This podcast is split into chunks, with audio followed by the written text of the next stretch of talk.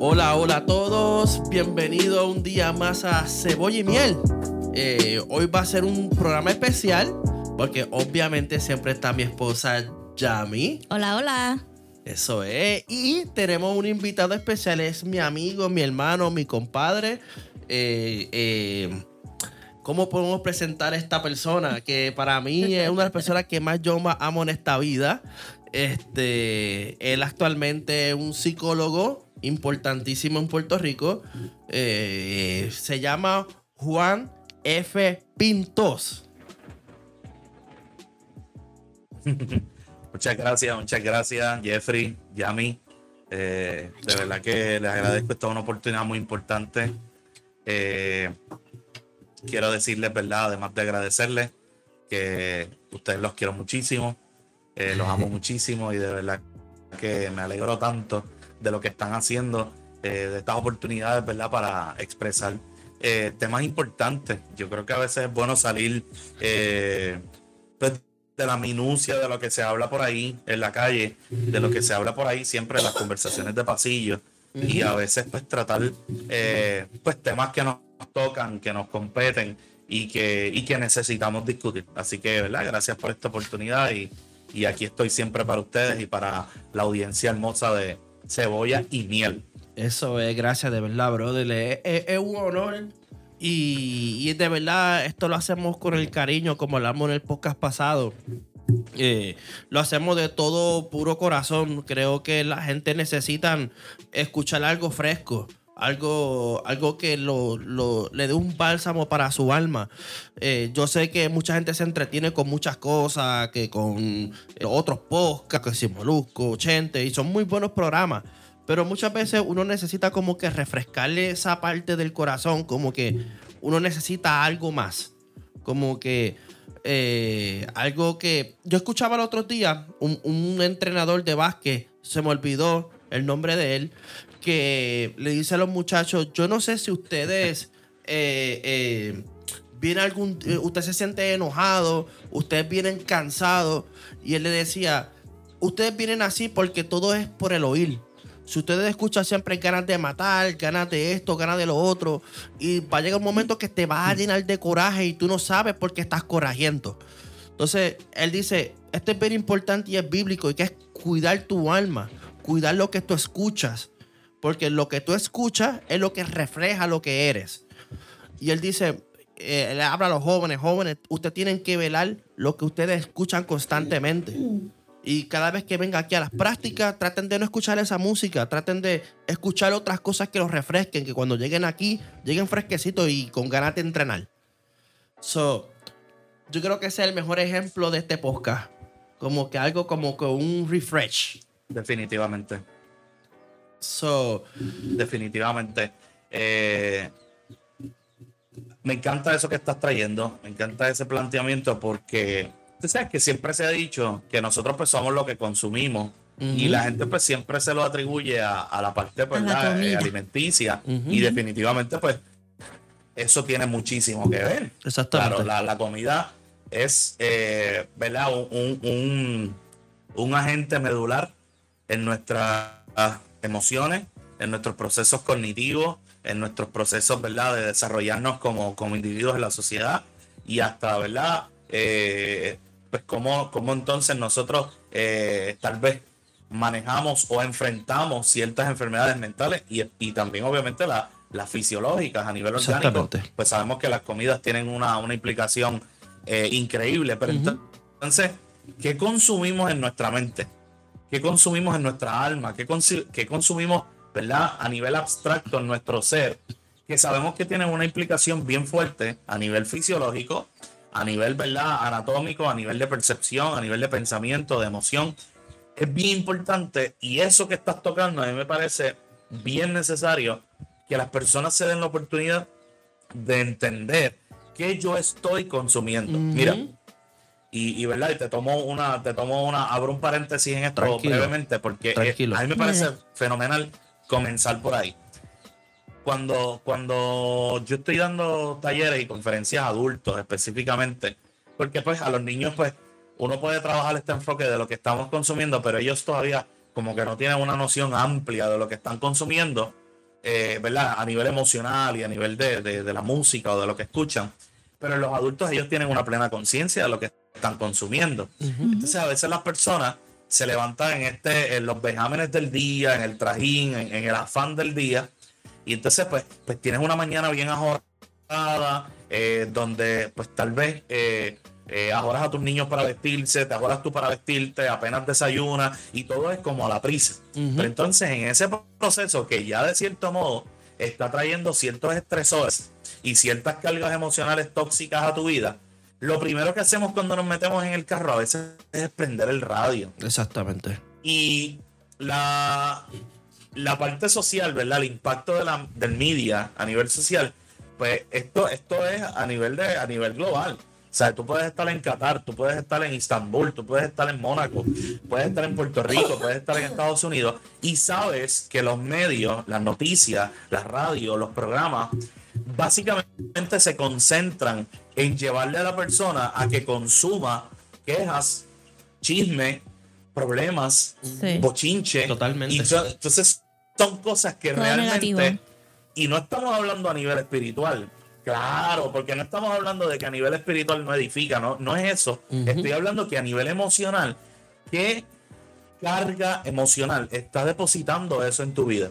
¿Sabes? ¿En qué nos beneficia a nosotros escuchar la problemática del país, pero en, en, esta, en este matiz amarillista, en este matiz de bochinche, en este matiz problemático. Eso nos carga demasiado.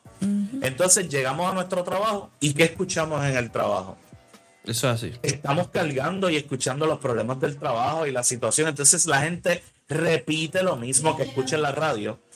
Eh, entonces llegamos a la casa y todo el día lo pasamos encapsulados en la atmósfera emocional que creamos desde por la mañana. Totalmente, totalmente, mano. Y eso es totalmente cierto. Para mí, eh, ¿verdad? Que este, qué bueno que lo trae, este, ese, ese lindo paréntesis, porque esto cae en el tema que vamos a estar hablando hoy que vamos a estar hablando mucho de lo que es la depresión, lo que es la ansiedad, cómo manejar el estrés, cómo, eh, ¿verdad? Más en este tiempo, aquí en los Estados Unidos, ya que estamos en invierno, el nivel de sol es mucho menos lo que nosotros recibimos de sol un día, en el caso de Arizona, ¿verdad? Que uno de los estados que más reciben sol en todo Estados Unidos, recibimos alrededor de 8 horas y media, casi 9 horas de sol nada más. So, nosotros muchas veces empezamos a caer en, ansiedad y depresiones y no sabemos el por qué. Entonces, cuando de momento nos rodeamos de, de eh, empezamos a ver qué es lo que nos trae el, estos tipos de problemas viene a través de lo que estamos hablando primero. Y es bueno hablarlo porque yo, yo nosotros estamos hablando en, offline, ¿verdad? Estamos hablando que cómo hacer el, cómo hacer este programa. Y esto lo habíamos participado antes, eh, Yami y yo, en otro podcast que se llama este, Me importa un cara con Jules. Y, también estaba mi amigo Ellery, que él tiene un, un, podcast que se llama Bohemia Musical. Y nada, eh, y nos, en ese mismo podcast estamos hablando sobre este mismo tema, mano. Y mano, una de las cosas que para mí es bien importante, ¿verdad? Antes de entrar en, en, todo, es porque, como yo dije en el podcast pasado, yo caí en depresión hace un año atrás. Tuve una depresión que, yo llamaba a todos mis amigos, ay, me, voy a morir. Y, pero había muchas cosas detrás de esta palabra, detrás del trastorno, había algo que realmente me estaba fastidiando. Y era lo que estamos hablando ahora mismo que es qué era lo que yo estaba escuchando, qué era, porque uno se alimenta físicamente, pero también uno se alimenta eh, eh, emocionalmente. Entonces, lo que yo estaba consumiendo constantemente bajo el estrés que tenía, ¿verdad? En aquel tiempo yo estaba en el medio de compra de una casa, estaba adaptándome aquí a los Estados Unidos. Entonces, aquí en este estado todo es diferente. De momento, eh, hoy está a 120 grados, pero en dos meses ya estamos a 50 grados que eso es lo que pasa aquí. O sea, de momento, cuando nos estamos adaptando a la, a la, eh, ¿verdad? Al calor, de momento llegó el frío. Y el frío que da aquí da bien duro. Entonces, todo eso empezó a crear una bola de, nieve en mi vida que me empezó a caer. Entonces, me empezó a dar. Yo me recuerdo mucho que me empezó a dar mucho estrés. Eh, el estrés mío que me empezó a dar era a través. Ya mí se reía mucho de mí porque mi ojo empezaba a hacer linking mi, mi, mi, esta, ah, yo sé que la gente no están viendo lo que estoy haciendo, pero en la parte, ¿cómo se llama esto aquí, mano? Esto, eh, um, ay, Dios mío. Caramba, perdóname, que es que no, no te estoy. No. la cámara, déjame poner la No, cámara. no, no me estás viendo, está bien. ajá. este, la parte de abajo del ojo. Ok. eh, no, no te estoy viendo. eh, la, la parte de abajo, El párpado. el párpado me brincaba. Eh, parte de, de ese estrés que yo sentía. Sí, eso se da mucho por el estrés. Y eso, mano, y no- no- nosotros damos una risa y mi ojo así brincando. pa- pa- tenía un par en mi ojo. O sea, los- de momento los dos ojos empezaron a, empezaban a brincar. Y yo como que contra, esto está bien raro, pero nada. Yo le daba, yo le daba porque en un momento dado mi vida me empezó a dar eso, pues yo de momento, pues está bien. Yo, yo seguía caminando. Mano, de momento mm, la condición se me empeora. De momento eh, sentía dolor de pecho, como muchas veces he dicho, eh, me empezaba a darme como una, era como un alfiler que me tocaba mi pecho, ¡ping! cerca del corazón, ¡ping! Me empezaba a tocar y me dijo, uy, qué raro, mm, qué raro. Y de momento por la noche, eh, la presión en el pecho se aumentaba. Hasta de un momento dado me empezó a dar ataques de pánico. En un momento dado, mano, me dio tan y tan duro que un día por la noche me levanté sin aire, eh, eh, la, la vista casi blanca. Yo dije, me morí, me está dando un ataque cardíaco. eh, este, ¿Qué hago? Yo me acuerdo que yo miraba a Yami y decía, yo le dije a Yami, Yami, me estoy muriendo, me, está dando un ataque cardíaco. Ella me miró como que, ah, dio media vuelta, porque era parte de lo mismo, ella sabía por dónde estaba pasando, pero eh, la mente es engañosa. La mente, mm, ¿verdad? Yo creo que después tú expliques todo, todo, ¿verdad? Te estoy dando de todos los síntomas. Este, mano, de un momento dado, eh, la vista se me nubló, eh, me sentía mareado, me sentía falta de respiración. Y eso cada día se repetía, se repetía. De momento mi temperamento cambió, todo me hacía llorar, todo me hacía eh, sentir mal. ¿Ah? Te molestaba, estaba irritado. Me, ah, me molestaba mucho. Me, ya a mí me hablaba, el nene me hablaba, yo no soportaba a nadie. Empecé a tener problemas en el trabajo. Eh, aparte, yo tenía un trabajo con una persona racista. Eh, ese tipo nunca me, me, me- me quería, pero de un momento dado me empezó a dar más duro de lo común. Entonces, hermano, abandoné mi trabajo buscando una nueva salida. Eh, diciendo, pues voy a abandonarme este trabajo, me voy ya, me voy del trabajo, eh, voy a buscar otro trabajo. Tuve un mes sin trabajar hasta que me dio la gana de buscar otro trabajo, busqué otro trabajo. Yo dije, ah, pues creo que me estoy sintiendo bien leña, eh, me puse peor. Este, todo como que se empeoró en mi vida en un momento dado. Y hasta que tuve que detenerme y decirme qué estoy haciendo mal. Cuando me di y a cuenta. toda esta yo también te estaba diciendo, tienes que hablar con un profesional, tienes que hablar con un Eso es profesional. así, eso es así. Y ahí es que yo me detuve y tuve que pensar, ok, Jeffrey, tengo que parar de, de pensar en el futuro, tengo que parar a hacerlo todo. ¿Qué es lo que estoy haciendo mal? Nada, descubrí que todo lo estaba haciendo mal, todo lo estaba haciendo al revés. Este, literalmente. Y ahí fue que empecé a buscar información sobre, ¿verdad? Con otras personas, buscar, eh, ¿verdad? Otras personas no tanto, sino con profesionales. En este caso me contacté contigo, Juanfe, me, me contacté con eh, otro amigo que se llama E- Ellery. Y ahí poco a poco.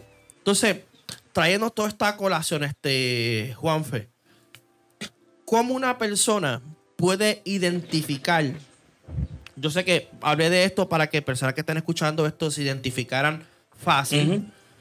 Juanfe, ¿cómo una persona se puede identificar que está empezando a tener ansiedades y depresiones eh, o depresión, ¿verdad? En, en este momento, ¿cómo una persona puede identificar, levantar la bandera blanca y decir, ok, estoy adentro o estoy empezando a tener? Sí, mira, este es bien importante partir de la premisa de que la depresión o los síntomas depresivos en el individuo es un proceso de plena conciencia. A pesar de que nosotros, las personas, ¿verdad?, Eh, que han sufrido de esta, de verdad, de esta, si se puede decir, de esta queja, de esta, de este insulto, ¿verdad? A, nuestra calidad de vida. Eh, una vez esto se experimenta, lo importante es tú estar en plena conciencia de que, mira, mi rutina está cambiando. Mira, yo estoy identificando, yo estoy notando que hay cambios drásticos en mí. Por ejemplo, lo que tú mencionabas muy bien de, eh, de no tolerar escuchar eh, pues la voz del nene, de Dante, este, o cuando tu esposa te habla. O sea, nosotros sabemos, cualquier persona que, conviva con su familia, tú reconoces que ya algo está pasando ahí. Pero entonces ahí la, la situación es tener plena conciencia de yo saber, mira, esto no es normal. A mí me gusta mi trabajo y estoy apestado del trabajo. Mira, este, realmente estoy teniendo, estoy consciente de que estoy teniendo cambios en mi apetito. Estoy consciente de que estoy teniendo cambios en mi sueño. Estoy consciente de que hay cambios en mi vida que yo no soy así. Yo percibo y yo reconozco que yo no soy así. Porque mira lo que pasa. Las personas van a notar los cambios en nosotros ya cuando han ido exacerbándose, cuando han ido agravándose. Sí. Pero es importante porque antes del proceso ¿verdad? de una depresión, ya sea ¿verdad? en sus distintos niveles, como una leve, una depresión moderada, severa, una depresión mayor o una distimia, que es la depresión que se da por un periodo más largo de 12 meses, eh, es importante eh, ver realmente qué está pasando antes de que suceda esto, porque hay unos síntomas predepresivos y son los que específicamente tú acabas de mencionar. O sea, nosotros estamos, las personas empiezan a sentir eh, poco apetito, se vuelven inapetentes o hay una sobrealimentación. O sea, hay personas que tal vez empiezan a sobrealimentarse y dicen, eh, yo siempre me como un combo de esto y ahora mismo me estoy comiendo un combo, eh, dos nuggets adicional, un mantecado que yo sé que es más de lo normal. Entonces, ¿qué pasa? No necesariamente se está comiendo por gula. Es que hay también unos neurotransmisores que son, ¿verdad? Lo que otras personas le conocen como los tipos de hormonas, pero son neurotransmisores que para que se secreten en nuestro estómago, como por ejemplo la, dopamina, la serotonina, eh, son neurotransmisores que se secretan en nuestro estómago que tienen que ver con nuestro estado de ánimo. Hmm. ¿Qué pasa? Que muchas veces estos neurotransmisores empiezan a secretarse a gran escala, empieza el cerebro a producirlos o las glándulas suprarrenales que están en nuestro estómago empiezan a producirlas masificadamente, pero entonces nos da hambre. ¿Ves? Mm. Porque hay un desequilibrio bioquímico en nuestro cuerpo que entonces me hace compensar eso con más comida o con menos comida, pero entonces también está desequilibrando mis procesos cognitivos en el cerebro. ¿Sabes? Es una amalgama de cuestiones y de cambios drásticos, y ahí es que está la palabra clave, cambios drásticos en nuestra rutina, que es la que nos hace entender, espérate, aquí está pasando algo fuera de, lo normal. Porque una cosa es que uno a veces sea, porque lo podemos entender, podemos entender que a veces nos levantamos como enojaditos. Hmm. Hay personas que usan otra palabra. No, yo hoy me levanté un poquito, tú sabes. Me levanté por, el lado de la cama. Me levanté un poquito hoy. Sí, me levanté por el lado izquierdo de la cama y toda la cosa. Eso puede pasar y no hay ningún problema con eso. Ahora, llevas cuatro semanas levantándote por el lado izquierdo de la cama. Hmm. ¿Qué está pasando ahí? Conversas con tu esposa, con tu pareja continuamente y a veces pues eh, tú notas que, que, ya no resistes, qué sé yo, ciertos tipos de conversaciones o hay unas palabras que detonan tus emociones, que son como unos triggers o unos eventos activadores, qué sé yo, palabras de culpa o palabras que hablen eh, qué sé yo, hay, personas que, tal vez la palabra, Ay, estás como loco, les molesta. Y entonces eso como que los activa y, los hace sentir, ¿verdad? exacerba su coraje, su frustración, su tristeza. Entonces tienes que ver, esto que me está pasando, me pasaba antes. Pues mira, ahí ya tú empiezas a ver que hay cambios en tu cuerpo. Porque cuando la gente ya te dice que hay cambios en tu cuerpo, es cuando ya se te nota mucho y cuando ya pasaste tal vez de una etapa predepresiva a una etapa de depresión. Mm. Por ejemplo, tú estás tocando el asunto y, y qué bueno que tocas esta parte de que esto sucede en verano, pero también sabemos que está el trastorno afectivo estacional, que es ¿verdad? Este, la tristeza, lo que le conocen como la tristeza de invierno, The Winter o, Blues. este, ¿verdad? Trastorno afectivo estacional. Exacto, de Winter Blues. Y cómo, ¿verdad? Por estos eh, diversos seasons en, en, en nuestra, en nuestro clima, pues a veces cambia. Y mira, en efecto, claro, tenemos que ser eh, claros con la información y no desinformar. Y es que realmente no hay o no se ha determinado una causa basada en evidencia concreta que determine esto. Porque recuerda que cuando se habla de la ciencia del cerebro o cuando se habla de lo, ¿verdad? De, de las personas a nivel eh, comportamental o cognitivo, conductual, pues hay que ser bien cuidadosos porque la información cambia muchísimo.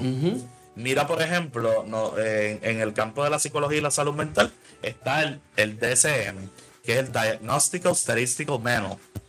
Ya va por el volumen 5 en su versión revisada. Eso salió en el 2015, salió el 5, y ya en el 2020 hicieron la versión revisada. ¿Por qué? Porque es que lo que hoy se conoce como una psicopatología, tal vez en cuatro años sea una personalidad. Mm. Wow. ejemplo, el DSM-3, que estamos hablando de los años de los años 1800 casi o 1900 al principio, en el DSM-3 una patada de caballo era un trauma clínicamente significativo que requería que esa persona tuviera un parcial o tuviera un proceso de este, hospitalización mental, una patada de caballo Oh. What? o se practicaba lobotomía. Sí, y tú sabes, eh, sea, eh, eh, eh, ha cambiado mucho por eso. Se- antes se practicaba la frenología o la lobotomía, en donde se hacían, ¿verdad?, operaciones eh, traumáticas en el cerebro para eliminar ciertas cosas o hacían pulgas de sangre y así más o menos los, temperamentos de las personas como que mejoraban. Y sí, eso tiene un efecto, pero entonces se ha probado poco a poco los verdaderos porqués de la cosa. En este caso, del trastorno afectivo estacional, pues mira, podemos decir que sí ha tenido un impacto en lo que se llama los ciclos circadianos del sueño. Mm. Y es que el ser humano tiene, ¿verdad?, unos ciclos circadianos que es lo que regula nuestro proceso de sueño. ¿Qué pasa? Que en los inviernos, pues los días son más cortos. Los días son más cortos, amanece más temprano, o perdón, amanece tarde. más tarde y oscurece este, más temprano. Ajá, y entonces como que esos cambios, ¿verdad? Que la gente como que no se ajusta, la luz ayuda muchísimo, pero también el no tener luz natural afecta muchísimo. Entonces, todas estas cosas, ¿verdad? Tienen implicaciones en la psiqui y en los procesos comportamentales del individuo. Eh, ¿Qué pasa? Mano, ¿cómo identificar y, ¿verdad? Partiendo, ¿verdad? De toda esta introducción así, de, de- de las distintas cosas que se comentan por ahí, tenemos que entender primero que nada que pues, la depresión es una enfermedad que se caracteriza, como bien la define el DCM, por una tristeza persistente. Y por eso es que menciono esta palabra persistente, porque es la misma que te, de lo mismo que estamos hablando, de esta recurrencia en mis comportamientos que yo sé que no son comunes en mí. Entonces, la, la plena definición de, de depresión nos dice eso, que es una tristeza persistente y por la pérdida de interés. O sea, si yo pierdo interés en algo es porque en algún momento me interesó. Entonces, la pérdida de interés en actividades con las que normalmente antes se disfrutaba. Mm. También dentro de la definición de depresión se habla de que la incapacidad para llevar a cabo actividades cotidianas durante al menos dos semanas. Durante al menos dos semanas. O sea, estamos hablando de que, ok, tú puedes sentirte tres días incapaz de ejecutar en tu cotidianidad, en tu trivialidad, en tu diario vivir. Dos días, tres días. Pero ya al cabo de dos semanas, por lo menos dos semanas, ya entendemos que es un malestar clínicamente significativo que requiere una intervención porque estamos entrando en una temporada depresiva. Ok. Wow. Porque ¿quién quiere, quién quiere perder las actividades cotidianas de su día? No, mano. Y, y es ¿Quién? horrible. Nosotros, el ser humano, dependemos de la rutina. Sí, El ser humano depende de la rutina. sí. El ser humano necesita la rutina. El ser humano necesita sus actividades porque el ser humano disfruta su rutina, disfruta sus actividades, disfruta su vida en familia, disfruta su vida en pareja, disfruta su vida en trabajo, aunque sea con el jefe racista. Totalmente. pero se disfruta el proceso. Entonces ahí va un punto bien importante en este caso, ¿verdad? Y, y, y lo tomo ustedes como, por ejemplo, por lo que ustedes mencionan y gracias eh, por, ¿verdad? Por expresar este testimonio de, ¿verdad? De, de cómo ustedes estuvieron lidiando con esta afección, con este, con este asunto. Mira, comenzó porque una de las cosas que también podemos decir que exacerbó esto, la pandemia. Totalmente. Yami nos Definitivamente, mencionaba en el sí. podcast pasado. Totalmente. Yami nos mencionaba, ¿qué nos mencionaba en el podcast pasado? Que cuando ella empezó a trabajar en la casa, vio la parte chévere, vio la parte cool del homeworking y eso está súper brutal. Pero ¿qué pasa? Nuestra rutina se ve afectada. Ya no prendes el carro, ya no te tienes que vestir. Es más, a veces ni bañarse. ¿Por qué? Porque estamos frescos, la casa está fresca, el trabajo empieza a las 6 de la mañana, eh, me levanto un poquito tarde. Ay, mira, así arranco y trabajo. Entonces, el perder la rutina, a veces, o la mayoría de las veces, nos incapacita, brother.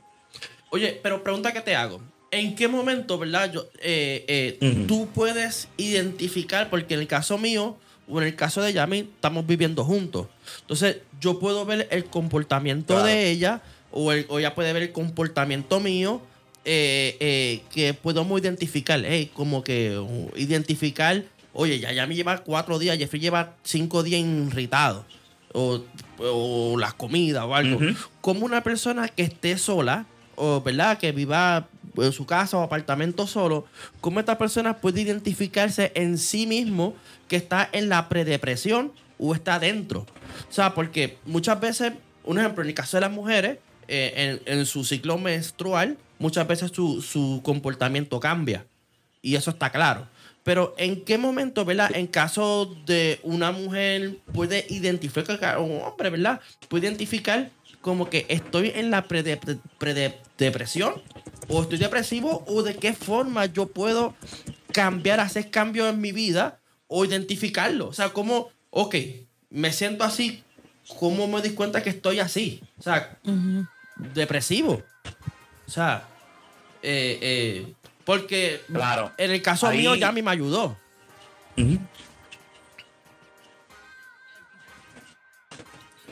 Claro. Ahí, básicamente, como no tenemos un testigo, por decirlo así, que nos esté velando, no tenemos a alguien que esté, ¿verdad?, actuando como conciencia. Porque ahí es el detalle, no tenemos a alguien que nos está diciendo, mira, este, te ves, te ves distinto, este, te ves este, desmejorado, o mira, no te ves aseado, ¿verdad? No tenemos ahí. Y es, ¿cuál es el pensamiento que está predominando en tu interior?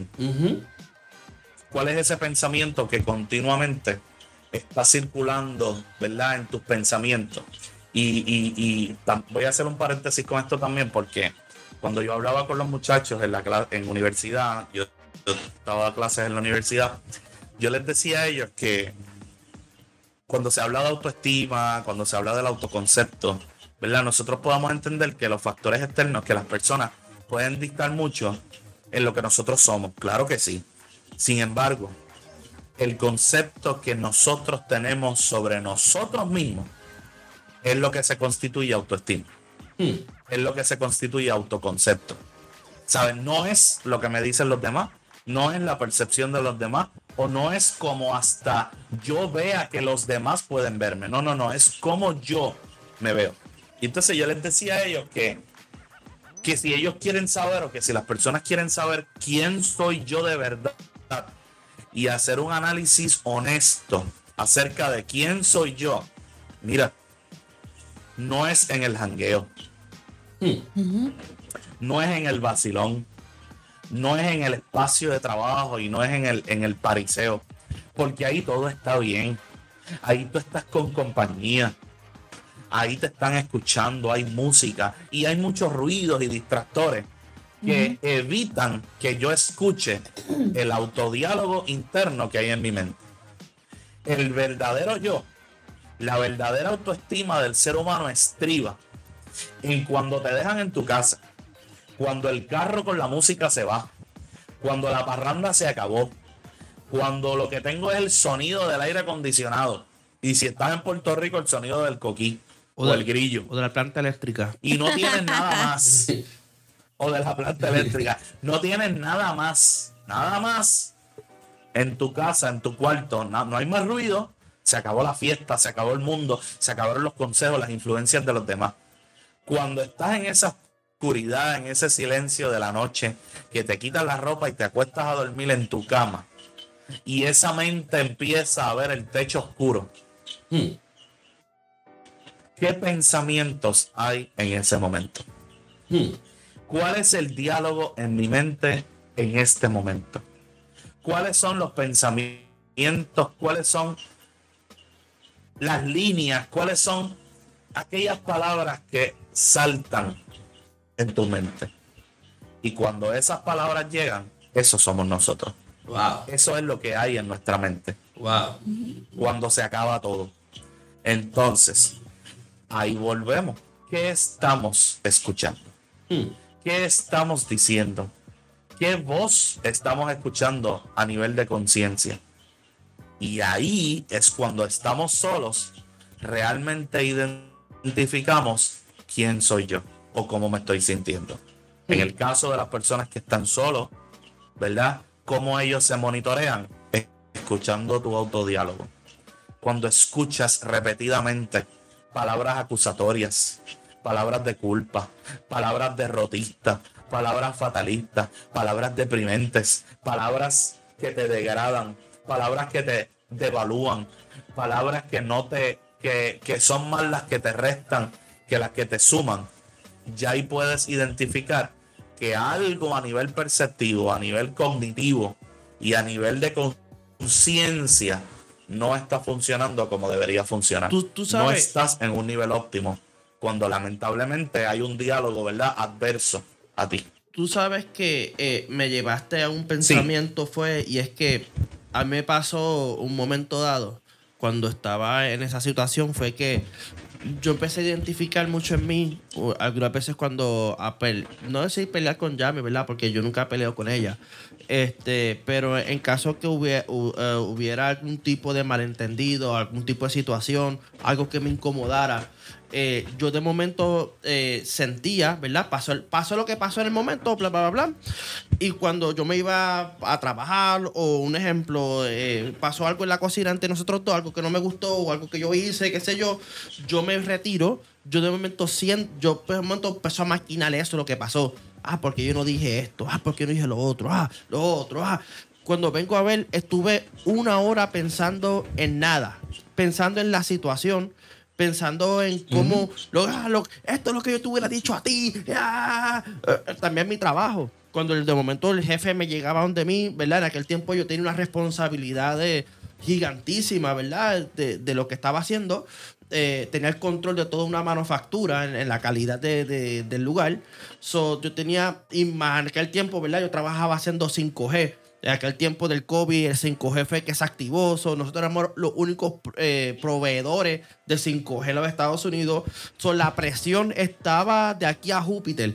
So, él de momento me decía unas cosas y yo, y yo con ganas de decirle cuatro cosas, pero yo me lo imaginaba después que él se iba. O sea, el, el tipo pasamos esa situación a las 7 de la mañana, ir a las 10 y media de la, de la, de la mañana y tú ves yo, ah, ah, le voy a decir esto, ah, le lo otro, ah, y tú me ves a mí sobremaquinando la situación cuando ya literalmente todo estaba pasando. Entonces, como lo que tú decías ahorita, eh, están pensando tan negativamente, se activa esos químicos, ¿verdad? En lo que tú estabas diciendo, tú lo estabas diciendo bien bonito. Yo no puedo decir esas palabras, pero eh, tú estabas todo, eh, todo eso lo que tú estabas diciendo, Los neurotransmisores. los neurotransmisores se, se ponían a sobretrabajar y, y literalmente eh, eh, me hacía sentir mal entonces el día completo. Entonces, ahí donde la mucha gente dice, ah, el día se me dañó porque me pasó esta situación en, en la mañana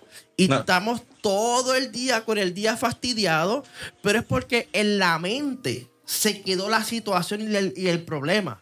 Entonces tú estás dándole vuelta Correcto. y dándole vuelta y dándole vuelta y dándole vuelta. Entonces tú mismo te dañaste el día por no saber parar el pensamiento. Decir, hey, ya la situación pasó, eh, ya déjalo ahí, no resolviste o resolviste, ok, páralo ahí y sigue en otra cosa.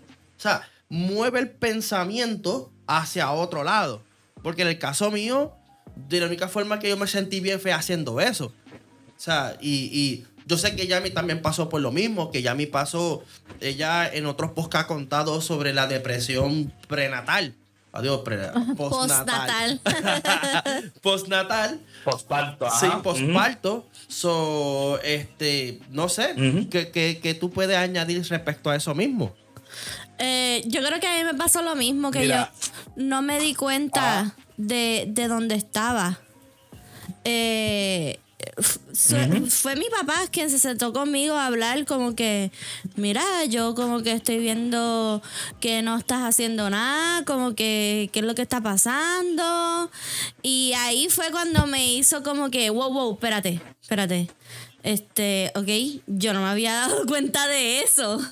Y, y ahora que lo veo en, en retrospectiva, lo, lo que veo una nube. O sea, hay, hay tantas cosas. Yo me recuerdo de estar sentada en la sala y ver a mi bebé jugando y, y los pensamientos estaban en la, en la porra. Yo no, no, nunca me disfruté el momento. Y eso fue lo que me pasó, que yo nunca, nunca me, nunca me di cuenta, nunca me di cuenta. Entonces, una pregunta eh, podría ser, eh, ok, me doy cuenta, ¿y ahora qué hago? Definitivamente. Mira, este, este asunto, ¿verdad? E- Este tema de, de la depresión en cuestión y de la ansiedad también en cuestión, que, que podemos hablar un poco específicamente de como que diferenciar un poco eso, porque miren, miren lo que sucede. Está la depresión y la depresión a veces tiene sintomatología mixta combinada con ansiedad, pero también tenemos que entender que sentir ansiedad ocasionalmente es parte de nuestra vida. Nosotros necesitamos unos ciertos niveles estables de ansiedad en nuestra vida. Pero ahí está el asunto con el trastorno de ansiedad, porque mira esto, la ansiedad, si lo podemos ver de cierto modo, ¿verdad? Y no, y no quiero que me malinterpreten, es saludable. Cuando se vuelve un trastorno de ansiedad, que ahí es que viene la palabra, ese agravante de trastorno emocional o de trastorno de ansiedad, es cuando las personas tienen preocupaciones frecuentes, tienen miedos intensos, tienen miedos existentes, persistentes, excesivos sobre situaciones diarias, como lo que decía Jeffrey. Entonces, estos trastornos de ansiedad se dan en episodios repetitivos o repetitivos y repentinos, porque ahí es que es la cuestión. Llegan cuando menos esperamos.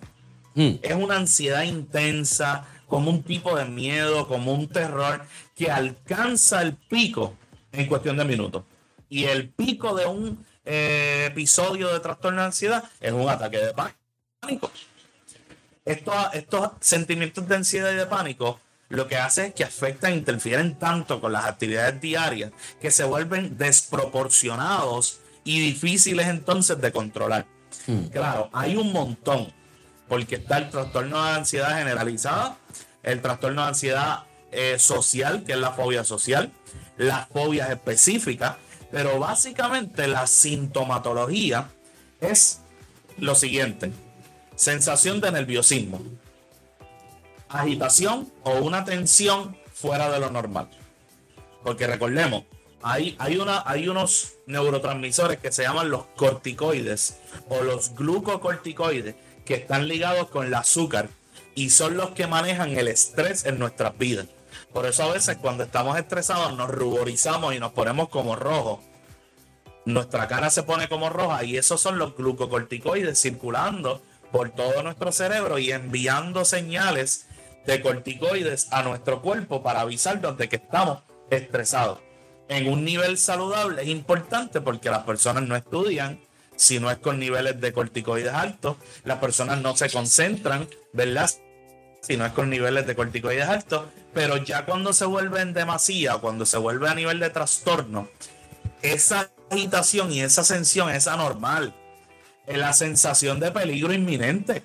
Hay personas que sienten un pánico o tienden a catastrofizar las cosas a un nivel que tú conscientemente tú sabes que no va a pasar nada, pero inmediatamente llega esa sensación tan repentina y entonces se acompaña, claro, porque se somatiza. La somatizamos en el cuerpo, empieza la respiración a, hiperventilar, empieza el ritmo cardíaco a, aumentar, empezamos a sudar, hay temblores, hay sensación de debilidad y de cansancio extremo. Eso afecta, claro, los problemas del sueño. Entonces, esas preocupaciones que nos llegan día a día, ¿qué es lo que pasa?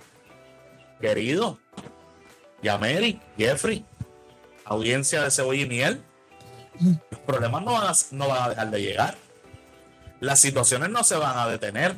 Al contrario, ahí entonces las dificultades y las situaciones llegan pero en vez de problemas se convierten entonces en preocupaciones que nos generan aún más ansiedades. Hmm. Entonces, esto se vuelve, ¿verdad? Como una avalancha que se sigue descontrolando.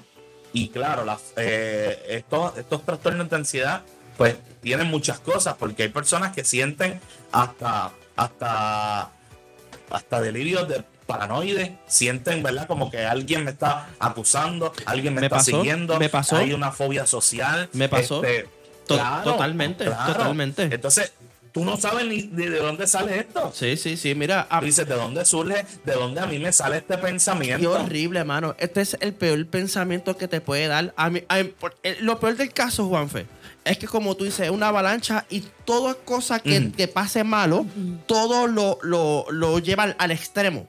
O sea, cualquier cosa mala que pase, ¡pum! lo lleva hasta el extremo. Por ejemplo, mío, yo empecé a faltar el trabajo, ah, pues me van a votar, ay, pues me van a votar, y las deudas, ay, la casa, ay, la, ay, ¿cómo lo hago? Entonces, no quería cambiar, por ejemplo, el caso mío no quería cambiar el trabajo porque quería comprar una casa, estaba en el, en el, en el, estaba en el proceso de comprar casa. Claro. Entonces, aquí en Estados Unidos las casas se compran un poquito diferente que en Puerto Rico. Eso, que eso ya es que eso ya es una preocupación adicional. Eh, sí, sí, sí. Entonces no quería dejar el trabajo que, ya eso se vuelve entonces una preocupación, correcto. Sí, brother. Entonces, de momento, ah, pues, pues, cambié de trabajo, ah, pues estoy acá. De momento, ay, el banco ahora quiere los papeles del, nuevo trabajo. Ay, Dios mío, ¿qué hago ahora? Porque ahora tengo que pasar los 90 días. Y, mano, todas las cosas malas que me pasaba, todo lo llevaba a un extremo todo. O sea, literalmente peleaba con Yami, Yami me algo, ah, pues Yami ahora me va a dejar. Ah, pues ahora sí le doy, si regaño a Dante, Dante ahora va a tener un trauma. Y, así todo lo que, todo lo que me llegaba a mí, todo lo llevaba hacia lo malo porque no paraba, mano. O sea, no sabía en qué momento yo. Es que tampoco sabía cómo manejarlo. No sabía ni que, que eso se detenía que simplemente había que parar el pensamiento, claro. pero simplemente lo dejaba pasar. Ah, pues ya estoy. Y debo decir algo a la audiencia que está escuchando. No existe nadie en esta vida que haya resuelto un problema preocupándose. No existe, no, no ha habido nadie. Eso es una mentira que nosotros mismos nos ponemos en la mente. Que el que nos ponemos y creemos, y voy a entrar en un tema más todavía, más, más, más, me voy a desviar un poco. Muchas veces uno como, como cristiano decimos, esto es imposible que nos pase a nosotros. O sea, nosotros los cristianos no podemos pasar por depresiones porque Mm. esos son demonios. Son, son demonios que nos están atormentando. Son, son cosas que. Y totalmente no es cierto, mentira. no es cierto. Y después, No es oren por mí para que se vaya la depresión, hermano. Oren por mí, por favor, que estoy depresivo. No. no esto, no esto no se va ni con oración. Esto no se va. Esto no son tampoco demonios. O sea, eh, aquí hay algo que yo sé que Juanfe puede abundar 10 mil veces mejor que yo. Pero, mano, hay una, hay una, uno tiene que identificar qué es lo que realmente hace que nosotros entremos o estemos en esta zona de depresión, estemos en este tipo de trastornos. Eh, eh, ¿Verdad? Está los ejercicios, cambiando la comida. Eh, hay muchas cosas que uno puede hacer que Juan Fillami pueden abundar mucho mejor que yo Varias de las herramientas que mencionamos en el podcast. el podcast anterior. pasado, el- el que eso está, como digo, eso está en, en el, en el podcast Me Importa un Cará, este, con Juice y con, con Neller y con Bohemia Musical. Este, eh, y de verdad, uno puede hacer, mm, uno tiene miles de herramientas que uno puede hacer para que esto pare. Pero esto está de nuestro lado. Nosotros tenemos que levantar la mano y decir, estoy mal, estoy depresivo, estoy pasando esto y yo necesito ayuda. Yo necesito que me ayuden. Porque Mira, Jeffrey. no queremos caer en una crisis, que es lo peor. Pero dímelo. Me encanta eso que acabas de tocar. ¿Tú, tú sabes cómo, se, cómo le podemos llamar a eso?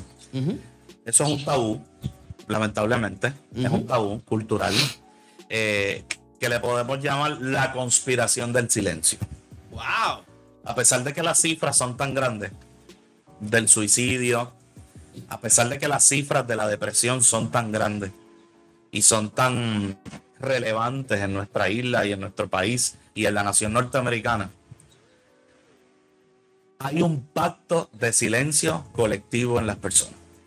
Totalmente. Hay un pacto de silencio y esto lo toco desde el suicidio. Por ejemplo, cuando ocurre el suicidio en la familia, siempre ocurre y o siempre se da esta dinámica en muchas de las familias de no le digas a nadie que tu tío se suicidó. Eso es un asunto de familia. Mira, no le digas a nadie que tu abuela tiene depresión porque eso no se habla. Esas cosas no se comentan. O no le digas a tus amiguitos que tu papá está faltando el trabajo porque está deprimido. No, esas cosas se bregan en la casa. Y así mismo como acabas de mencionar, que a los cristianos sienten que, que les fallan a Dios porque no tienen, porque tienen depresión o porque no han creído lo suficiente, porque, porque tienen pensamientos depresivos, pues este- esto se vuelve esa conspiración del silencio. Las personas no hablan de esto. Le tienen miedo a hablar de esto. Las personas le tienen miedo de buscar ayuda. Las personas le tienen miedo de ir a psicólogos, a terapeutas, a consejeros, a psiquiatras. Hay un tabú del silencio tan grande con esta cuestión. Y te voy a decir más. El tabú del silencio o la conspiración del silencio pasa tanto en nuestro país más todavía, en Puerto Rico más todavía, y te voy a decir cómo. Nosotros trivialmente nos saludamos de la siguiente forma. Hola, ¿cómo tú estás? Ah, súper bien. ¿Y tú, mano? Mano, pues súper bien. Y por ahí siguen andando. Nosotros podemos verlo desde una perspectiva. No, el puertorriqueño es súper optimista porque siempre se siente bien y dice que está bien. Podemos verlo de esa forma o podemos verlo desde la forma en que no exteriorizamos nuestras emociones. Hmm. Hay un miedo de exteriorizar cómo nos sentimos. Tengo una Entonces, pregunta, Juanfe. A cualquiera que nos pregunta, ajá, ¿Por, sí. qué, por qué tú crees que, que, que existe ese miedo? O sea, ¿cuál es el miedo? Pues mira, recuerda que también está este constructo cultural de no llorar frente a las personas. Así como los varones, en su mayoría, han crecido con que no se lloran, con que los sentimientos no se expresan. con que, ¿verdad? Este, no, no le demuestres tus sentimientos a la gente porque si demuestras lo débil o lo roto que estás, la gente puede aprovecharse de eso y pueden hacer del árbol caído, hacer leña, porque así lo hacen. No, del árbol caído la gente hace leña, la gente siempre se aprovecha de tus adversidades, tú sabes, y te dan la mano, ¿sabes? Es una, es una cuestión de desconfianza, que desconfiamos en el otro, en los demás, y no vemos a las personas como un ente de ayuda, y vemos más a las personas como una persona que me pueda atacar, que quiera aprovecharse de mí. Pero además de una falta de confianza en el otro, es una falta de confianza en mí mismo es una falta de confianza de yo no expresar, de yo no exteriorizarme. Vivimos tan herméticos. Las personas son bien responsivas y bien y les gusta compartir muchas cosas. Ah, pero lo privado no. No, pero hay unas cositas que no podemos comentar. Y entre lo privado están mis sentimientos. Hay un ejercicio bien fenomenal que se llama la ventana de Johari y es ver que las personas vean eh, lo que yo pienso de mí versus lo que las personas piensan de mí o lo que yo entiendo que las personas piensan de mí versus lo que yo le demuestro a las personas. Y eso nos ayuda a entender cuán abiertos nosotros somos. Y por eso te decía, cuando decimos el hola a la persona, primero que nada, que cuando le decimos hola, ya nosotros estamos hasta de espalda. Que cuando la persona nos responde, el bien y tú, yo estoy bien y tú cómo estás. Sí, sí, bien, Hacho, chévere, pues te veo por la tarde. Estamos hablando todo eso de espalda, o montándonos en el carro, o atendiendo otra cosa, que estamos demostrándole a esa persona que sus sentimientos no me importan. Totalmente. Totalmente. Que no me interesa realmente cómo tú estás, porque te estoy preguntando cómo estás, porque así la cultura lo ha trabajado. Pero realmente no nos metemos en profundidad en cómo la persona se, se, comporta. Porque mira, si. claro, porque mira, ¿cuándo llegará el momento, ya Mary? ¿Cuándo llegará el momento, Jeffrey? ¿Cuándo llegará el momento, audiencia de cebolla y miel, que el ser humano diga, oye, ¿sabes qué? Ahorita te respondí, te dije que estaba bien y me fui. Pero ¿sabes qué? Hoy no me siento bien. Hoy no me siento bien. Ya que me preguntaste, te voy a contestar. Hoy estoy triste, hoy necesito un abrazo, hoy necesito hablar, hoy necesito expresarme porque me siento solo. ¿Cuándo llegará ese momento? ¿Cuándo llegará el momento que la gente de verdad desnude su corazón con tranquilidad y aprender a decir, mira, no estoy bien, o mira, estoy triste, o mira, necesito ayuda. Hmm. No pasa. Entonces, si no ocurre en un simple saludo, en una simple conversación trivial day by day en el trabajo, ¿cómo crees que ocurre en el interior de la persona buscar ayuda, identificar mis retos, ver las cosas que necesito trabajar? Si no ocurre en el diario vivir, si no ocultamos tanto nuestros sentimientos del mundo y hasta de nosotros mismos los ocultamos tanto que se hace imposible reconocer que yo necesito ayuda. Se hace imposible. Sí, no, es que los psicólogos son pa' locos. O sea, esa es la, noción que tienen muchas personas. Sí, sí, sí. O sea, wow, mano, qué cosa más bestial tú has hablado ahora mismo, brother. Para mí es como que me, me, me eh, wow. Porque literalmente era lo que yo sentía. O sea, y, y, tú hablas así, porque si hablamos entonces de la cultura aquí de los Estados Unidos, que literalmente la gente le importa un ah, comino tu vida. O sea, cuando tú saludas a alguien y tú dices, hey, what is going on?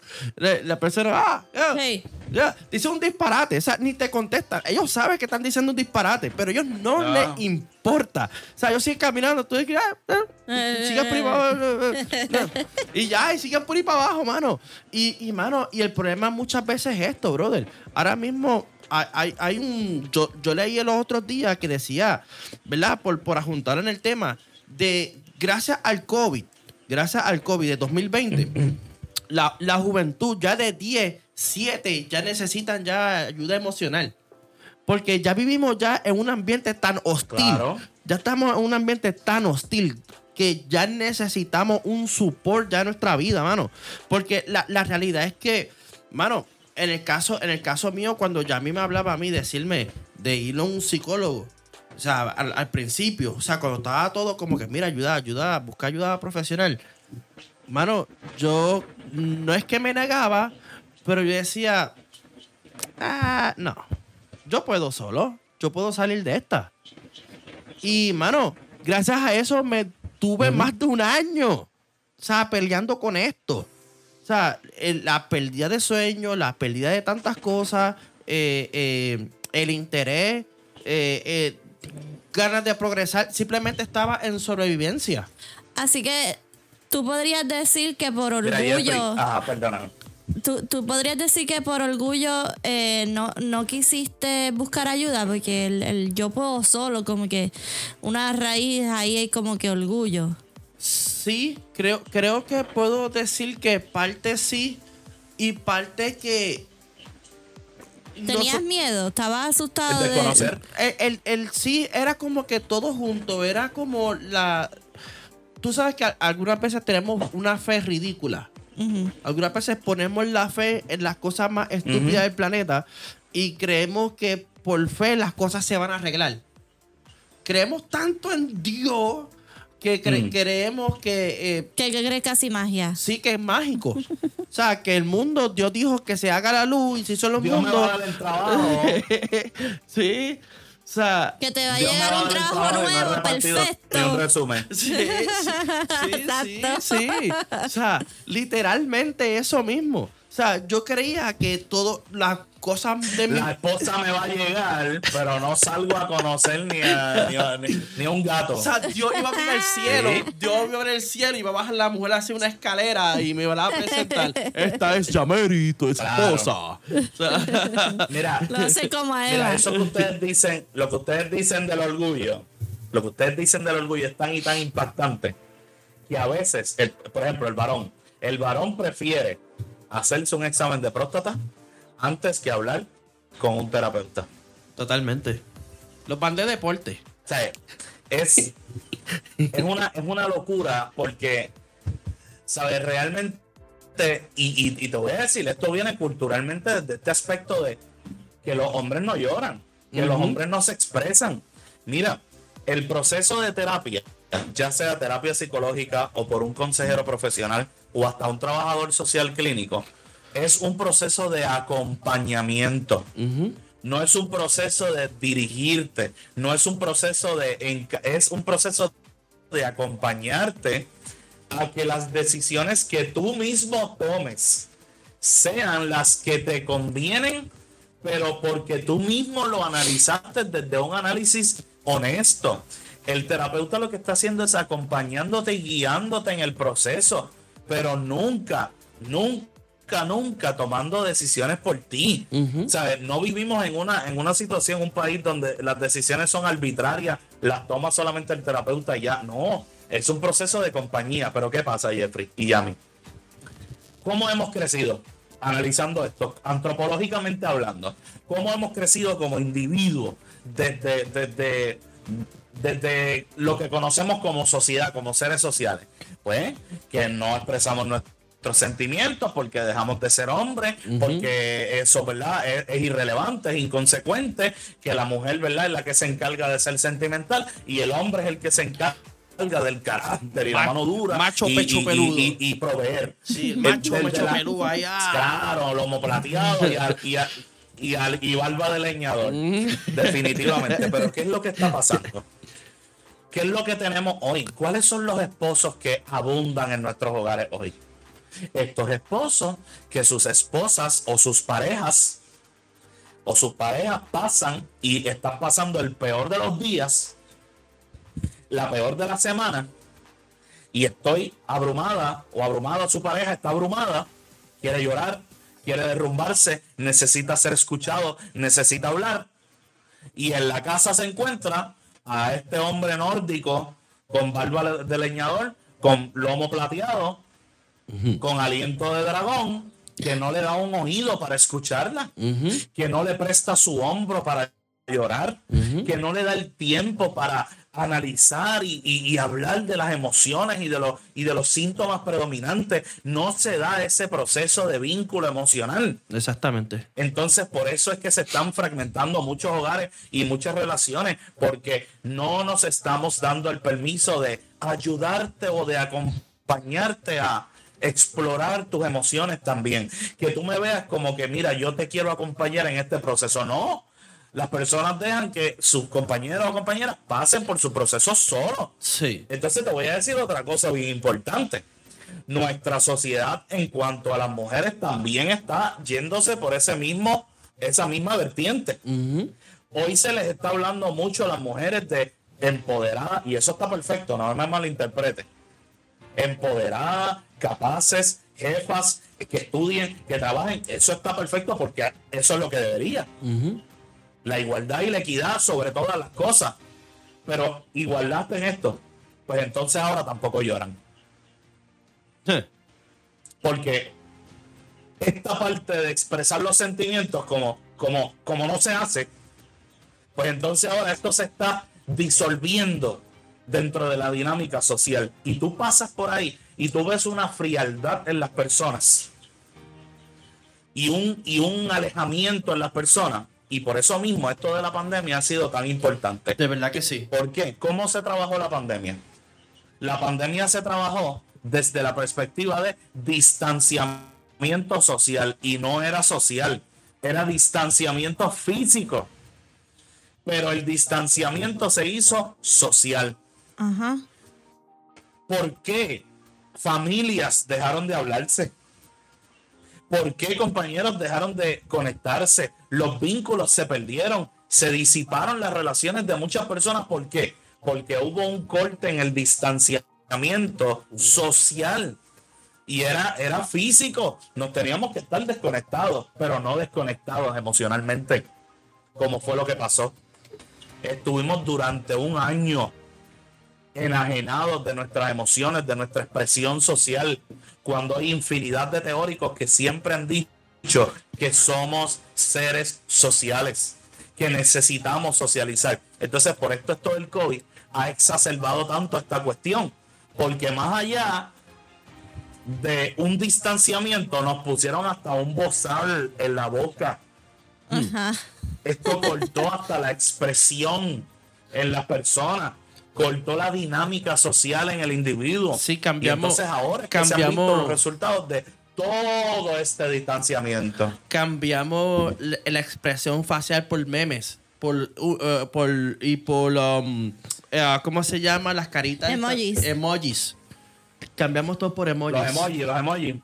Ah, no. Claro. ¿Qué clase? Oye, el 80% de la comunicación del ser humano es, es no verbal. El 80% de la comunicación del ser humano es no verbal. O sea, el 20% restante es lo que verbalizamos, lo que, lo que nosotros expresamos mecánicamente. Y a nivel, ¿verdad? De, de- en, en el, en, el, en el área de Broca y de Wording, que esa expresión de, de lenguaje se procesa en el cerebro. Pero el no verbal al taparnos la boca y la nariz, ¿cuánto estamos ocultando de ese no verbal que es el 80%? O Muchísimo. sea, se rompió, se Completamente. rompió el vínculo social en las personas. ya hay, ya, ya hay un entendimiento más claro de por qué hubo tantas crisis, ¿verdad? Tantas crisis con suicidio y Claro. cosas. Oye, Juanfe, y pregunta que te hago, ¿cómo, Mm. cuáles son las ayudas que existen actualmente para cuando una persona está en crisis, cómo pueden salir? O sea, estoy, estoy pasando por una crisis, tengo pensamientos suicidas, estoy, eh, eh, ¿verdad? Veo que la vida me pasó un momento dado, pues, sentí que la vida empezó a perderle el sazón, el sabor, eh, empecé a cuestionar tantas cosas en la vida. Juanfe, de que, cómo las personas pueden buscar ayuda actualmente. Eh, eh, eh, ¿Qué tienen que hacer para salir de eso? Exactamente. Eso, esa es una pregunta que me, que me enviaron del, del podcast anterior que tuvimos. Que, ok, hablamos de los síntomas y algunas herramientas, Claro. pero ¿cómo realmente salir de eso? Claro. Mira, este, evidentemente, antes de ir a eso, hay un montón de complicaciones que tanto la ansiedad como la depresión trabajan, ¿verdad? Y, eh, involucran en este proceso. La depresión, evidentemente, que se produce junto a ese trastorno de ansiedad.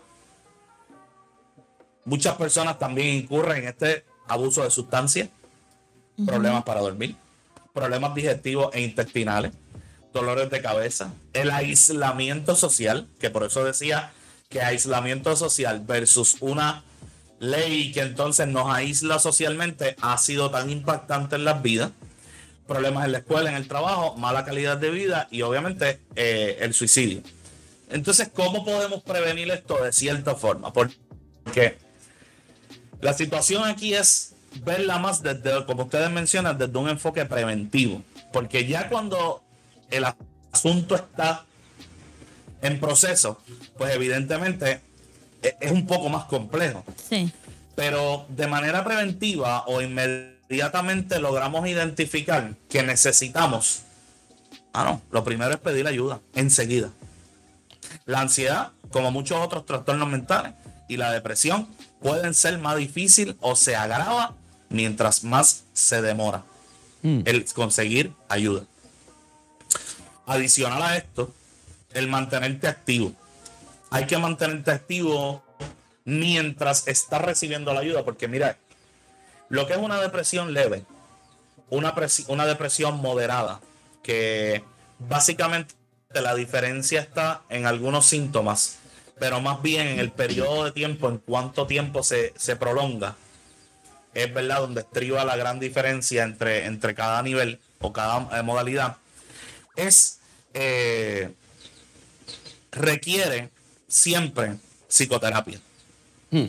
Una psicoterapia, por ejemplo, en una depresión leve, requiere una psicoterapia eh, que defina y que ayude a la persona a definir su pensamiento, a estructurar sus pensamientos. Ya una depresión moderada requiere entonces una psicoterapia más allá de como un tipo de modificación de conducta. Lo que se conoce una psicoterapia acompañada de una modalidad de eh, terapia cognitiva conductual. Es importante trabajar a nivel psíquico mi procesamiento, mi discurso, mis eh, distorsiones cognitivas, pero también tengo que trabajar con mis aspectos conductuales. ¿Qué conductas yo debo cambiar, repeler, eliminar o evitar para que entonces en compañía de mi modificación de pensamientos pueda entonces resolverse. Ya entonces cuando estamos hablando de una depresión mayor o una distimia que lleva ya seis meses, un año con estos síntomas, definitivamente esto se tiene que acompañar con psicoterapia y psicofarmacología. Hay personas que realmente, ¿verdad? No les gusta hablar de esto, de la psicofarmacología, pero la realidad es que tienen que combinarse. Tiene que combinarse ir a un terapeuta, a un psicólogo terapeuta para trabajar la psicoterapia y necesitas una intervención psiquiátrica para psicofarmacología porque necesitas equilibrar el desbalance a nivel bioquímico que ocurre en tu cuerpo. Mira, hay personas que sienten depresión y a veces no necesariamente es por situaciones de vida. A veces no es ni por situaciones que tú digas, pero es que no ha pasado nada en mi vida o yo no he tenido unos cambios como que muy drásticos que yo pueda atribuirle esta depresión. El génesis de esta depresión no realmente es indescifrable. Pues mira, a veces es que a nivel bioquímico tu cuerpo por alguna enfermedad pudiera ser algún desorden a nivel eh, de tiroides, pudiera ser algún tipo de desorden hormonal, que esto está afectando tu bioquímica y necesitas equilibrar el funcionamiento de los neurotransmisores y cómo se secretan unos a otros. Por ejemplo, desde la bomba de sodio y potasio, desde distintas partes de tu cuerpo que necesitan reorganizarse y compensar, ¿verdad? Los desequilibrios hormonales o de neurotransmisores que el cuerpo tenga. Ahora bien, como les estaba diciendo, si vamos a hablar de cómo atacar y cómo trabajar esto de la mayor forma eficiente, aquí estamos hablando de que la depresión y, y la ansiedad significa manejo de emociones. Hmm. Significa el entender y promover el manejo de las emociones. Porque cuando nosotros vemos las emociones, ¿qué son las emociones? Pues mira, son estas cosas que tenemos en nuestro cuerpo que no podemos sacar. Son estas expresiones naturales que se van presentando durante la vida. Son sensaciones cortas pero intensas debido a una respuesta emocional inmediata a través de algún tipo de vivencia que tu- tuvimos. Pero entonces, esas emociones son las que de manera intensa y explosiva pueden venir a nuestra vida de forma detrimental o de una forma constructiva. Y ahí está en nosotros ese manejo de emociones que es que nuestra capacidad de sentir, sentir lo que estamos experimentando, para entonces entenderlo. Y una vez yo entienda lo que yo estoy pasando, ahí entonces yo puedo controlarlo. Y cuando yo lo controle, entonces yo decido modificarlo. Pero si yo desde el principio no entiendo lo que yo estoy sintiendo, ¿cómo yo voy a controlar algo que yo no sé lo que estoy sintiendo? ¿Cómo yo voy a modificar algo Sí. y a controlar algo que yo ni siquiera entiendo? Ajá. Entonces las emociones es bien importante entender, ¿verdad? Cómo se involucran y realmente qué es lo que yo estoy sintiendo, porque te digo, hay personas que cuando llegan a consulta te dicen, es que yo siento una tristeza profunda por este familiar y por esta situación de familia y después yo perdí a mi papá y, y todo esto, ¿verdad? Esta tristeza se ha ido agravando y agravando y yo lo que siento es una tristeza bien grande. Pero cuando tú evalúas y cuando sigues en conversación y analizas el discurso de esa persona, más allá de tristeza, la emoción predominante es coraje. Entonces, hay primero que trabajar con el coraje para entonces luego trabajar con la tristeza. Entonces, por eso es que estoy hablando que es importante entender lo que yo estoy sintiendo. que yo siento de verdad? ¿Es coraje? ¿Es culpa? ¿Es odio? ¿Es ira? ¿Es rencor? Entonces, cuando las personas se evalúen y cuando hagan ese análisis honesto, ok, ¿qué yo estoy sintiendo? Porque es que me siento desesperado y me siento así, me siento así, pero, ajá, ¿qué estoy sintiendo? ¿Qué es lo que yo estoy sintiendo? Es lo que se llama definición de sentimiento. Wow. Y ahí entonces yo entiendo, ah, lo que yo estoy sintiendo es esto. No es coraje, es tristeza. No, no es tristeza, es odio. No, no es odio, es asco. ¿Sabes por qué? A veces hasta en los matrimonios. Van a terapia matrimonial y tú ves que tú dices, este problema en mi matrimonio no se puede resolver. Entonces tú dices, pero ¿por qué no se puede resolver si lo que está pasando es una situación bastante común, bastante eh, solucionable, si se puede decir? Sí. Y entonces, cuando tú evalúas y tú analizas las quejas de la pareja, tú dices, wow, son un montón de quejas y todo lo que pasa. Pero cuando vas a analizar los sentimientos que se están dando, que se están manifestando, una de las partes puede sentir odio o puede sentir rencor y puede sentir dolor hacia su pareja, pero una de las parejas, en vez de estar sintiendo otra de esas cosas o, o emociones similares, está sintiendo asco. Y el asco, cuando llega a un matrimonio, a veces es irreversible el daño. Porque podemos solucionar situaciones matrimoniales de rencor, de ira, de, de dolor, de, de celo o, o- o- de, o de cualquier tipo de insatisfacción. Pero cuando es el asco, que es una emoción tan fuerte y tiene una carga negativa emocional tan fuerte sobre otra persona, a veces pueden hacer mil cosas para solucionarlo y no funciona. ¿Por qué? Porque es un sentimiento tan arraigado en el dolor y en la desilusión que vuelve irremediablemente roto ese matrimonio. Wow. Entonces, por eso es importante saber qué estamos sintiendo. ¿Por qué? Porque ahí va entonces la próxima pregunta. Cuando nosotros manejamos nuestras emociones, o sea, que que manejar es sentir para entender, entender para controlar y controlar para modificar mis emociones. Ahí entonces nos hacemos esa pregunta. ¿Manejas tus emociones o tus emociones te manejan a ti? ¿Sabes? ¿Yo estoy siendo dominado por ella o realmente yo puedo decir que yo estoy señoreado de mis emociones? Yo Mm. puedo trabajar con mis emociones. Y ahí entonces es que una vez haciendo esto, podemos pasar para el primer proceso de ayuda o de autoayuda, que es reconocer mis sentimientos. Ese es el primer paso. Las personas pueden ir al psicólogo, pueden ir al consejero, pueden ir al trabajador social, pueden ir al psiquiatra, pero si no reconocen lo que tienen, no alcanzan o se les dificulta alcanzar bienestar y felicidad. Wow. Porque Yo creo- solo reconociendo añadir algo ahí. es que podemos controlarlo. Sí, claro, claro Eh, que sí. Yo, ah, dentro de eso, dentro de reconocer, yo creo que es bien importante ser honestos con uno mismo. Porque si, si te mientes, si te mientes tú mismo, pues de qué te vale. O sea, no, nunca vas a llegar a reconocerlo. Tienes que ser honesto contigo mismo y mirarte al espejo y realmente ir a- al, al grano, a la raíz de lo, de lo que está sucediendo. O sea, tienes que dejar de mentirte a ti mismo.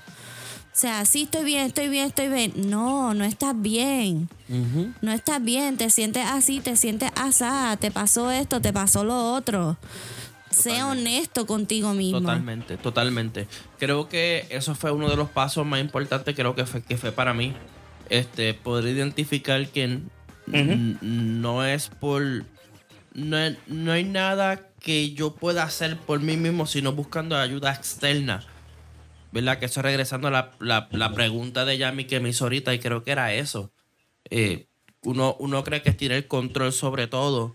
Y no, realmente no. Hay, algunas veces, como tú mismo dijiste, Juanfe, que eh, hay co- son desbalances químicos, eh, hay, hay, hay, mm, ¿verdad? hay muchas cosas para caer en esto. Hay algo que yo también quisiera tocar y es para las personas que estén en crisis, ¿verdad? Personas que estén eh, pensando ya por del suicidio, por de, ¿verdad? Que estén a punto de hacer una estupidez. Mira, hay dos números que Juanfe me dijo que era, era el mismo, pero quisiera darlo porque realmente algo que a mí me, Ujú, me, claro. me encanta darlo, ¿verdad? Para esta ayuda. Aquí en los Estados Unidos, si alguien tiene problemas, ¿verdad? Tiene estos, estos pensamientos, está el 988. eh, simplemente marcas ahí y es un número que, que está a las 24 horas. Te habla en español, te habla en inglés. Eh, un número súper eh, bueno para ustedes. Y para las personas que nos están escuchando en Puerto Rico, es el 1-800-981-0023. 1-800-981-0023. Pero Juanfe me dijo que actualmente puedes también llamarle al 988 y cuando va a, cuando te hablan de los idiomas, dice español y automáticamente te transfieren hacia Puerto Rico. So, este, ¿verdad? Eh, es un momento para mí súper mega importante, ¿verdad? Donde las personas tienes que sobre identificar eh, eh, lo que las cosas que están pasando, por lo que sienten. Tienen que estar buscando qué es lo que me está a mi alrededor, cómo lo que cómo lo siento y cómo lo proceso. So, gente, de verdad, bien importante con estas palabras que le estamos dando. Yo, yo escucho ahora a Juanfi y para mí es como que diantre, mano. Eh, eh, esto es lo que la gente realmente necesita para este momento. Son cosas que la gente. De verdad, este podcast, por favor, denle like. De verdad, eh, taguea a alguien, envíaselo a alguien. Necesitamos que las personas escuchen este podcast. Escucha aquí a mi hermano Juanfe. Sí. Este, para mí, mano, eh, me encanta, mano. No sé si tú quieres añadir más cosas, Juanfe, tú puedes tirar por ahí para abajo, pero yo, yo creo que, mano, que, que, que estas son las palabras que la gente necesita. Este, eh, Juanfe, ah, Sí, de- definitivamente, este, definitivamente, mira, recapitulando, dentro de las cosas que nosotros tenemos que hacer, porque como tú muy bien dijiste ahorita, eh, cuando hablaste de que se me dañó el día, ¿verdad? Se me dañó el día. no se me dañó el día. Dañé, de cierto modo, o permití que se dañara el día. Porque al fin y al cabo es nuestro día. Exactamente. Todos tenemos el día, ¿sabes? El día de Jeffrey, el día de Yami, el día mío, el día tuyo, es nuestro día, ¿sabes? Mío. Entonces, realmente, ¿cuánto estamos permitiendo que nuestro día se dañe? Porque tenemos que entender que dentro de estos análisis hay que hacer un análisis honesto, como ya mí mencionaba. ¿Por qué? Porque sí, puede que haya culpa o que la intervención de algunas personas pueda afectar, pero al fin y al cabo tenemos que partir de la premisa que es mi responsabilidad porque es mi vida, es mi día, es mi cuerpo, es mi mente. Entonces hay que hacer una gestión, lo que se conoce como una gestión emocional. Una gestión emocional de analizar mi vida desde lo que yo estoy consumiendo, desde lo que estoy escuchando, desde con quién me paso. Exactamente. Con quién tengo una relación, con quién, quiénes son mis amigos realmente, qué se habla, cuáles son las intenciones de los corazones de esa persona al estar conmigo. ¿Sabes? A veces estamos y nos vinculamos con personas y realmente son personas que nos están añadiendo o son personas que nos están sofocando o son personas que estamos nosotros como un parásito nutriéndonos de esas personas, pero realmente nosotros por motos propios no estamos viviendo. Estamos viviendo con el oxígeno prestado de otra persona. Hmm. Entonces, es importante hacer una gestión emocional y los pasos son los siguientes. Cuando estamos, esto es para iniciar un proceso de ayuda, es importante. Primero, aceptar ese estado. Tú tienes que estar consciente de que te sientes mal, de que estás deprimido o de que tienes ansiedad. Es como la persona que, es alcohólico. ¿Cuál es el primer paso para un alcohólico? Eh, para tener remisión del alcoholismo. Aceptar que es alcohólico. Porque si no lo acepta, no va a cumplir con los 12 pasos. Porque a este modo siempre hay un proceso de negación en el que tú le estás diciendo tu cuerpo y tu conciencia, le están diciendo a tu mente, yo no tengo depresión. Pues automáticamente tu cuerpo va a actuar, tu mente va a actuar repeliendo cualquier cosa que venga a contrarrestar esto. ¿Por qué? Porque ya te has convencido de que no lo tienes. Eh, primero, aceptar ese estado. Segundo, comprender e indagar para qué estoy o por qué estoy en este estado. Hmm. ¿En qué ambientes emocionales me he movido? Porque a veces nosotros estamos haciendo todo para solucionar y para sentirnos emocionalmente estables y equilibrados, pero estamos en un lugar de mucha violencia, estamos en un lugar donde se consumen sustancias que afectan también eh, nuestros procesos intrapsíquicos, o estamos con un agresor, o estamos con una persona o con amistades que nos ningunean o, no, o, nos, o no, nos oprimen, nos hieren. Entonces es importante entender ese entorno emocional y social en el que vivo. ¿Cuánto me compensa o cuánto me afecta? Hmm.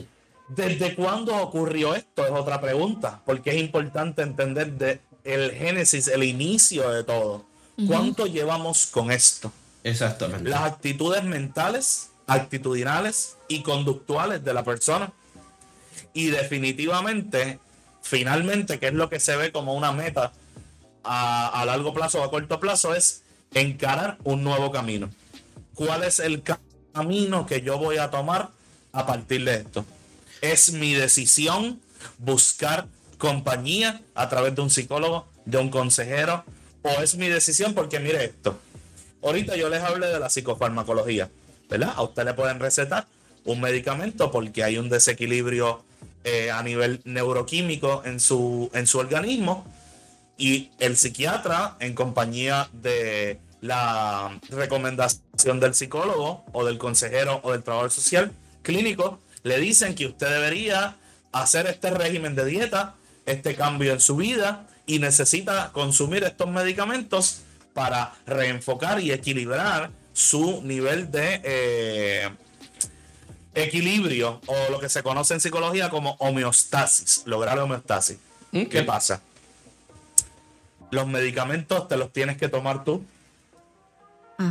nadie te los va a poner en la boca. el que tiene que encender el carro para ir a la terapia, eres tú. Y el que tiene que entrar a la oficina a esperar para recibir la terapia, eres tú. O sea, el primer paso de todo es el cambio en mi gestión emocional para yo entender que yo necesito ayuda y quiero, yo deseo y necesito cambiar este estilo de vida nocivo que estoy llevando en este momento. Mira, Juanfe. Porque las ayudas pueden estar. Ajá, ajá. Eh, perdón que te interrumpa, es que eh, con eso que estás diciendo, yo eh, vi algo en redes sociales ayer, de hecho, y es en inglés, pero lo voy a traducir. Y yo creo que, o sea, a mí me gustó muchísimo y puede ser que ayude a otras personas a, a, por fin aceptar que, que necesitan ayuda. Y dice que el, el, el cerebro es un órgano. Las enfermedades mentales son enfermedades de ese órgano. Eh, los escanes del cerebro eh, demuestran que hay una diferencia física entre un cerebro enfermo y un cerebro saludable. Así que decirle algo, tú no estás enfermo, eso está en tu cabeza. Es como decirle a alguien con asma, eso no es real, está en tus pulmones. El cerebro es un órgano que puede tener mal, malfunction. ¿Cómo se dice malfunction? Malfunción. Malfunción, ¿se entiende? Que puede tener malfunción como cualquier otro órgano. como cualquier otro órgano de tu cuerpo. O sea, no, no, no o sea, ya es, e, es el, momento de cambiar la narrativa de que psicólogo es para los locos o que eso no es para los hombres. No, el cerebro es un órgano como cualquier otro. Si, si tú no puedes ver, tú vas al doctor de los ojos. Si tú tienes problemas con los pies, tú vas al podiatra. Si tienes problemas con los pulmones, allá vas y te lo chequeas. Pues el cerebro no es igual que los demás, igual que cualquier otra parte del cuerpo. Totalmente. O sea, si, si necesitas ayuda con, algo que tienes en la mente, busca la ayuda, como, como si fuera cualquier otra enfermedad. De verdad que exagerado. Definitivamente. De verdad que exagerado. Mira, algunas personas han dejado de mostrar sus sentimientos. Entonces, son tantas las experiencias que nosotros llevamos en lo que se conoce como la mochila emocional que de un modo a otro aprendimos a vivir en un proceso o en un estado de represión constante. Hmm. Vivimos en un estado de represión constante que es maquillar nuestros afectos, maquillar nuestros miedos, maquillar hasta nuestras pasiones, para amoldarnos a un estado de represión emocional continua. Entonces nosotros tenemos que pararnos a pensar en unos segundos y caer en cuenta de que realmente nosotros somos seres emocionales y que tenemos una necesidad natural que nos impulsa a dejar aflorar esos sentimientos y esas emociones. Porque cada emoción, por más complicada, difícil o dura que sea, cumplen un papel importante en nuestra mochila psicológica. Entonces, cuando caemos en este tipo de represión constante o represión emocional, ocultamos aquellas fealdades que no nos gustan. Ocultamos los complejos. Ocultamos el dolor. Ocultamos hasta el dolor del pasado. Ocultamos las vergüenzas propias que nosotros sentimos. Y hasta ocultamos, ¿verdad? Nuestras vergüenzas, lo que vivimos en la familia o cosas que nos avergüenzan desde, desde la pequeñez, desde el pasado, desde siempre. Pero junto con ese proceso de represión emocional, y ocultamos esas cosas que nos molestan y no nos gustan, lamentablemente, mi querido Jeffrey y Yami, ocultamos también todo lo bueno. Mm. Ocultamos nuestras virtudes, ocultamos nuestras maravillas, ocultamos nuestra creatividad, nuestra inteligencia, nuestro amor, nuestra paciencia, nuestra templanza. Ocultamos todo lo bueno junto con todo lo que nos avergüenza porque ese estado de represión emocional no discrimina y es una mochila gigante en donde se va todo de una. Y dejamos a veces de ser los maravillosos seres humanos que somos por ocultar aquellas pequeñeces y aquellas cositas que nos duelen, pero porque no, no queremos hablarla, porque no queremos expresarla y porque no queremos buscar acompañamiento para poder manejarlas, lamentablemente se afecta toda nuestra vida, todo nuestro interior, nuestro entorno, nuestros familiares y lamentablemente el mundo entero a veces deja de conocer y deja de beneficiarse de personas fenomenales, hermosas e increíbles porque han reprimido emocionalmente todo su ser y han ocultado todo. ¿Sabrá Dios cuántas personas hay por ahí ocultas? Ocultas en sus complejos, ocultas en su dolor, Sí. Ocultas en su pasado, Totalmente. ocultas en sus culpas. Y no, el mundo no ha podido beneficiarse y la gente no ha podido beneficiarse de una persona con una creatividad hermosa, con un amor increíble, con una capacidad de servicio, con un canto hermoso, con, con distintas y tantas hermosas virtudes que tal vez tienen, pero que ellos mismos han decidido reprimir emocionalmente para ocultar todas las cosas Totalmente. que duelen y molestan. Totalmente. De verdad que me encantó lo que tiró Juanfe. Este. eh, eh, creo que hemos tirado. Este podcast nos fuimos eh, durísimo, durísimo. Este podcast está durísimo. So, eh, creo que hemos dado ya, hemos estado ya una hora y media. Esto es récord para mí. este, yo espero que, ¿verdad? Las personas que se han llegado hasta aquí, mano, si las personas que hayan escuchado hasta aquí son unos bravos, son de verdad, se merecen un aplauso y más. Además, tengo aquí unos aplausos digitales para, para. Un aplauso. Eso. Sí, sí, de verdad. Son, son de verdad. Y lo más que me encantó de esto, ¿verdad? Que hemos abundado en todo como de la manera correcta, o sea, de la manera clínica, ¿verdad? Como debería de ser. Eh, eh, eh, ¿verdad? Porque yo he hablado de estos temas, pero yo no, yo no, yo no estudié esto. So, mano, gracias. Gracias de verdad, Juanfe, por estar aquí. Gracias por, por darnos, separar este tiempito para nosotros. y, y tener como que Sí, no, de verdad que sí. compartir esta información tan brutal. De verdad que me siento orgullosísimo de tener un amigo como Juanfe. Este, de verdad que me ayudó. Las veces que yo estuve depresivo, me estuvo, estuvo ahí, me escribía, me decía, mira, ¿qué es la que hay, papi? ¿Cómo te va? ¿Qué es esto y lo otro? O sea, de verdad, Juanfe es lo mejor. Este, de verdad, mi gente, gracias por escucharnos. Gracias, Juanfe.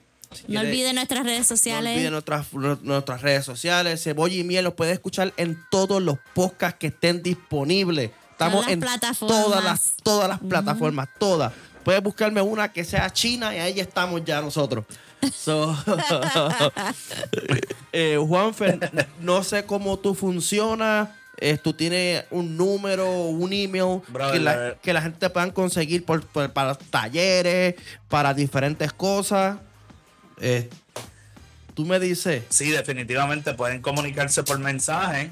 Pueden comunicarse por mensaje a, al 787-313-3717. Si necesita algún taller, este, lo podemos hacer hasta, ¿verdad? De manera digital si usted se encuentra en los Estados Unidos o si se encuentra acá en Puerto Rico. Trabajamos talleres presenciales eh, de diversos temas, ¿verdad? No solamente del aspecto emocional, también podemos llevar este, cualquier tipo de consultoría.